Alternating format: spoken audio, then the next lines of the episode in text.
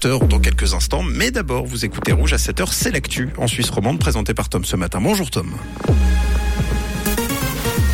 Bonjour Mathieu, bonjour à tous. Au sommaire de l'actualité, le canton de Vaud a dépensé 3 millions de francs pour anticiper les potentielles pénuries d'électricité. Les Suisses sont globalement heureux selon un sondage et un mélange soleil-nuage pour aujourd'hui. Le canton de Vaud a cassé la tirelire pour son plan anti-pénurie d'électricité. 3 millions de francs ont été dépensés pour anticiper de potentielles pénuries d'électricité cet hiver. D'après le quotidien 24 heures, le dispositif Inopia a coûté 1,7 million dans la sécurisation de 31 sites considérés comme vitaux par l'État pour son fonctionnement. Plus de 300 000 francs ont été injectés dans la mise sur pied d'une hotline. Les communes ont également touché 336 000 francs d'aide, notamment pour les fameux points de rencontre d'urgence. Le pays n'ayant pas connu de blackout, ce plan n'a finalement pas servi mais reste utile pour l'hiver prochain, précisent les autorités cantonales. Les Suisses sont heureux mais s'aiment assez peu. C'est en substance ce que montre l'enquête La vie en Suisse menée par les journaux du groupe Tamedia.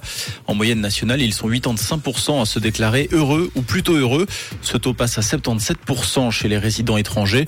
La vie en famille et l'argent seraient des facteurs de bonheur selon les sondés. Les habitants se montrent en revanche plus durs avec la population. La majorité des participants considèrent les Suisses comme distants et radin.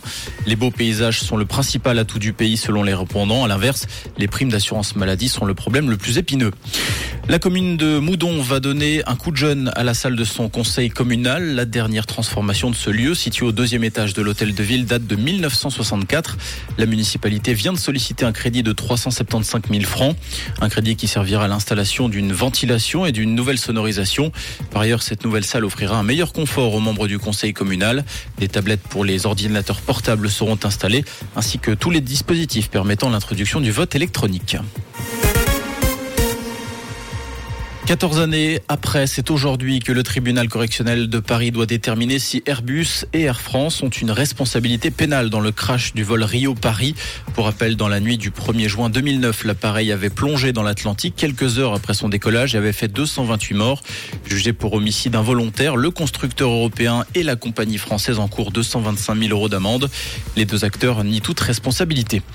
Au Soudan, les affrontements entre l'armée et un puissant groupe paramilitaire se sont poursuivis cette nuit dans la capitale Khartoum et dans une partie du pays. 97 civils ont perdu la vie selon un bilan provisoire.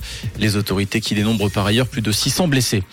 En hockey sur glace, Bienne a remis les compteurs à zéro hier soir. Victoire 3-2 pour les Biennois dans l'acte 2 de cette série finale face à Genève Servette. L'acte 3 qui aura lieu demain soir au Vernet. Et côté ciel, un temps variable sous une bise modérée avec de jolis rayons de soleil. Pour ce matin, on compte 2 degrés actuellement à Noirègue et les, au Loc, les 6 degrés à Échalon et à Romanel-sur-Lausanne, avec un léger risque d'averse pour cet après-midi. Et puis toujours des nuages bien présents sur la région. Un très bon début de semaine et belle route avec Rouge. C'était la météo, c'est Rouge.